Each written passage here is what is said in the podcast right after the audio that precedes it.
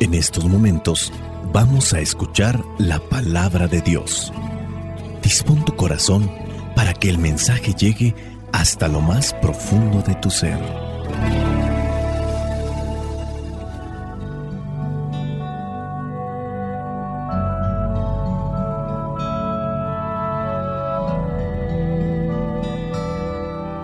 El Evangelio que la iglesia nos presenta para el día de hoy en esta memoria de El corazón inmaculado de María corresponde a Lucas capítulo 2 versículos del 41 al 51.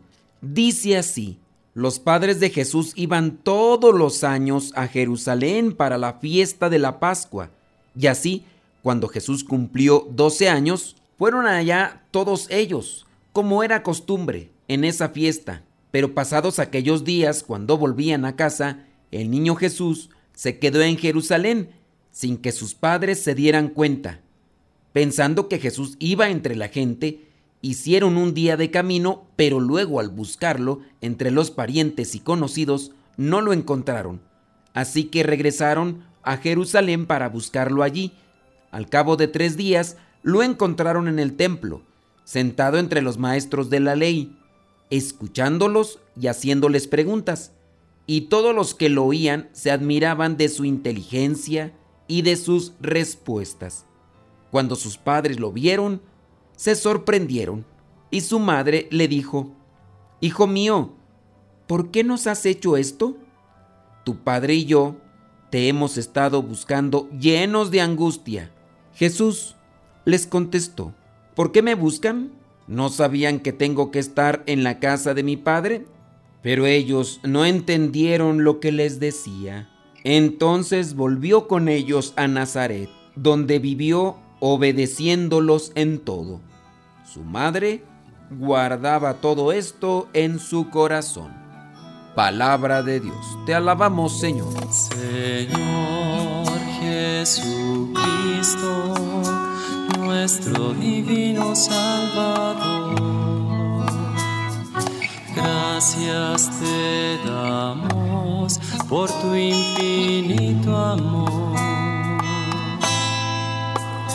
Te escuchamos en la palabra, te recibimos y adoramos en la Eucaristía, te servimos los hermanos. Que seamos misioneros como lo quieres tú, enseñando a los hombres el fuego de tu amor. En el Evangelio del día de hoy encontramos que los padres de Jesús iban todos los años a Jerusalén para la fiesta de la Pascua. Estas palabras de cada año por la fiesta o para la fiesta de la Pascua nos ayudan a definir mejor el, el contexto espiritual en el que se va desarrollando este pasaje. Y de este modo vienen a convertirse para nosotros en lo que vendría a ser la entrada eh, hacia el misterio, en el encuentro con el Señor y con lo que es su obra, porque es una obra la que se está realizando incluso en el descubrimiento de sus papás, una obra de gracia y de misericordia con nosotros. Lo descubren ellos o lo van comenzando a ver y también ya lo están encontrando aquellos maestros en el templo ¿Quién sabe cuántos de estos estuvieron haciéndole preguntas a este niño? Él las respondía y ellos quedaban maravillados. Ya después, en su etapa de, de adulto, cuando incluso, a lo mejor, no sé, se me ocurre una idea disparatada. ¿No será incluso aquellos como Nicodemo, que incluso podemos decir que dejaron abierto su corazón para que el Señor le siguiera hablando? Sería, porque se supone que estos maestros de la ley le superaban en años a Jesús, ¿sería alguno de ellos cuando Jesús estuvo ahí perdido? Regresamos a la cuestión del texto para no perdernos. Junto a María y José, junto a Jesús, nosotros también podemos vivir lo que vendría a ser el, el, don de una nueva Pascua, de un paso. Acuérdense que Pascua significa paso, una, un paso al, a la superación, un paso que significa un movimiento, claro, eh, movimiento eh, hacia adelante, ¿no? Vamos, caminamos hacia adelante, no somos cangrejos.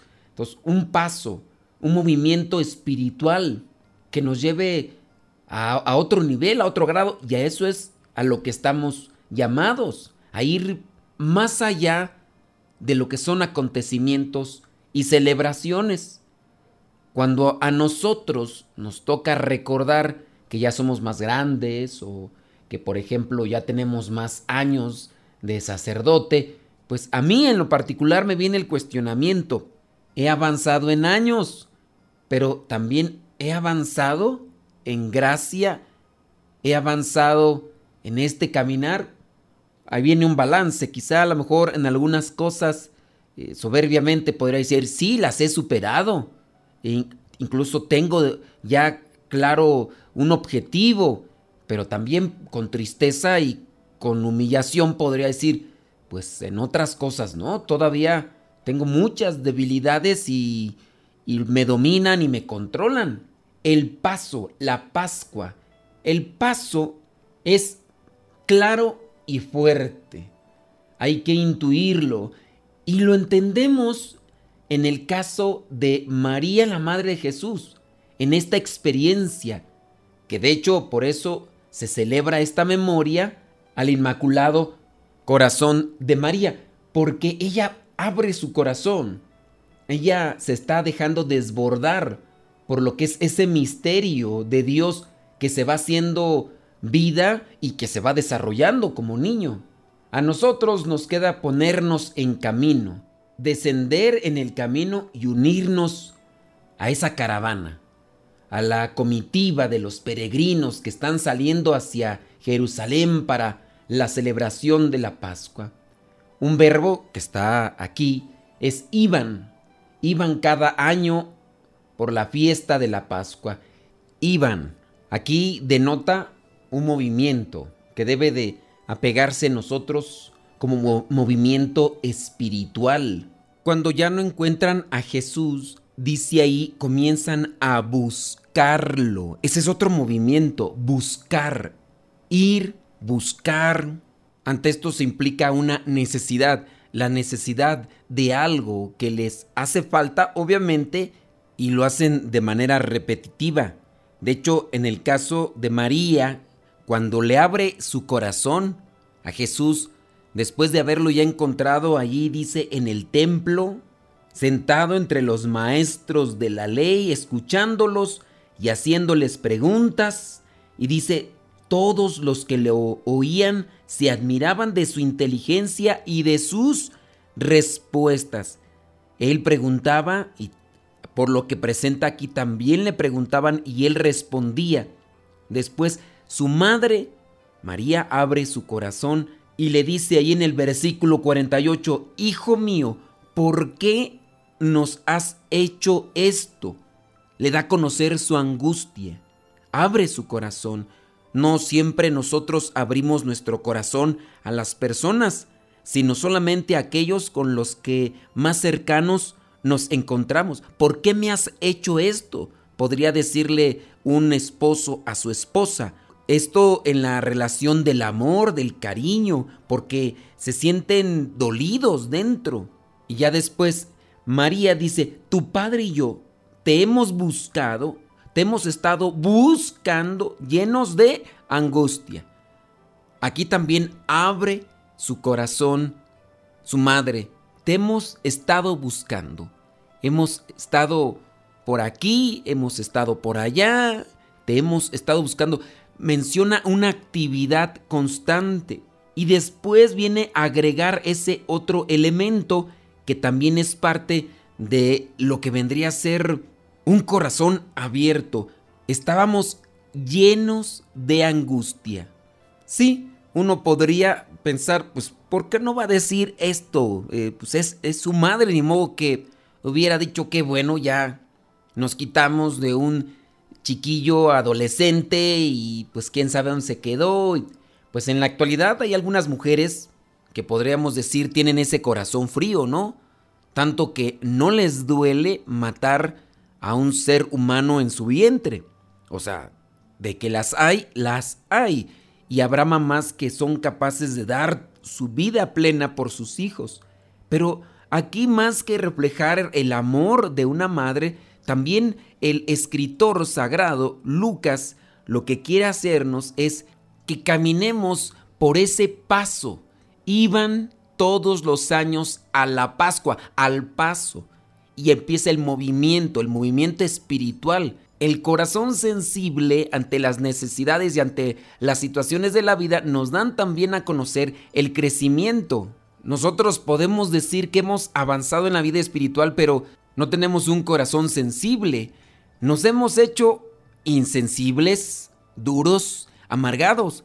Y yo hablando de una situación que en lo personal creo se da, no sé en todos, pero percibo que muchas personas que ya están grandes de edad, eh, están mirando las cosas de la vida de, manera fría, eh, seca, y eso es un constante reclamo de muchas esposas cuando se acercan para pedir un consejo de la frialdad que existen en los esposos a partir de cierta edad en sus vidas.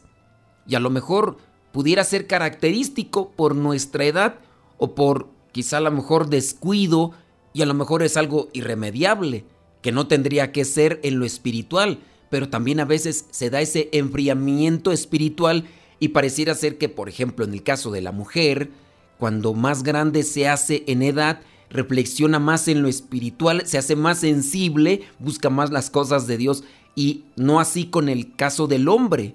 Digo, no en todos los casos, pero pareciera ser una norma general. Las mujeres más grandes tienden a buscar lo espiritual, las mujeres que ya están avanzando en edad, y en el caso de los hombres pareciera ser que muchos de ellos se van distanciando y al mismo tiempo se van distanciando de una serie de detalles, de, de, prácticas amorosas para con su esposa, a comparación, por ejemplo, de su caminar en el sacramento del matrimonio y también por ende en las cuestiones espirituales. Es un proceso, pienso yo, que debemos también de evaluar.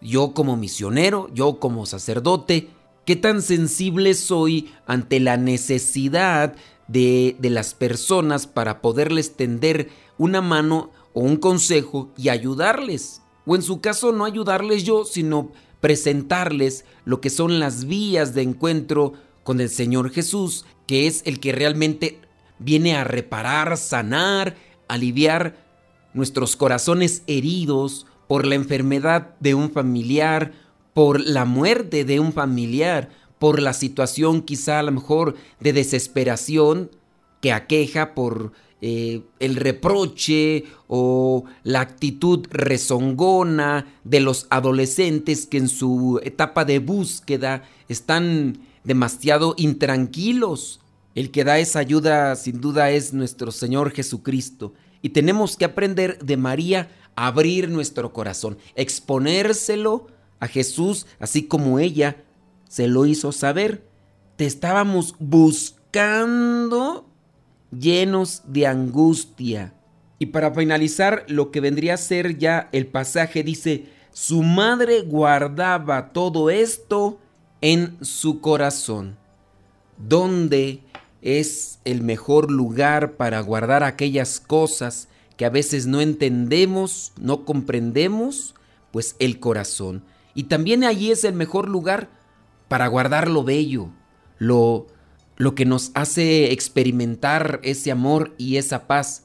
Lamentablemente ahí es donde muchas personas también guardan lo malo, lo que intoxica, lo que envenena, el orgullo, la soberbia, y después de cierto tiempo de estar en el corazón, pasa a la mente, pasa a toda la vida y se dedican a esparcirlo en donde quiera que se encuentran, envenenando a otros con esas cosas malas que guardaron en el corazón. Aprendamos de María, la madre de Jesús, que no comprendía, dice, ni tampoco José, todavía no comprendían esas cosas que escuchaban de parte de su hijo, pero sí abrían ese corazón angustiado y al mismo tiempo necesitado.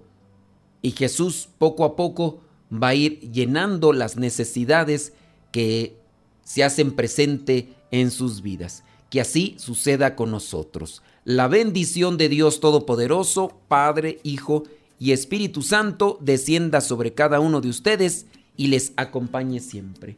Vayamos a vivir la palabra.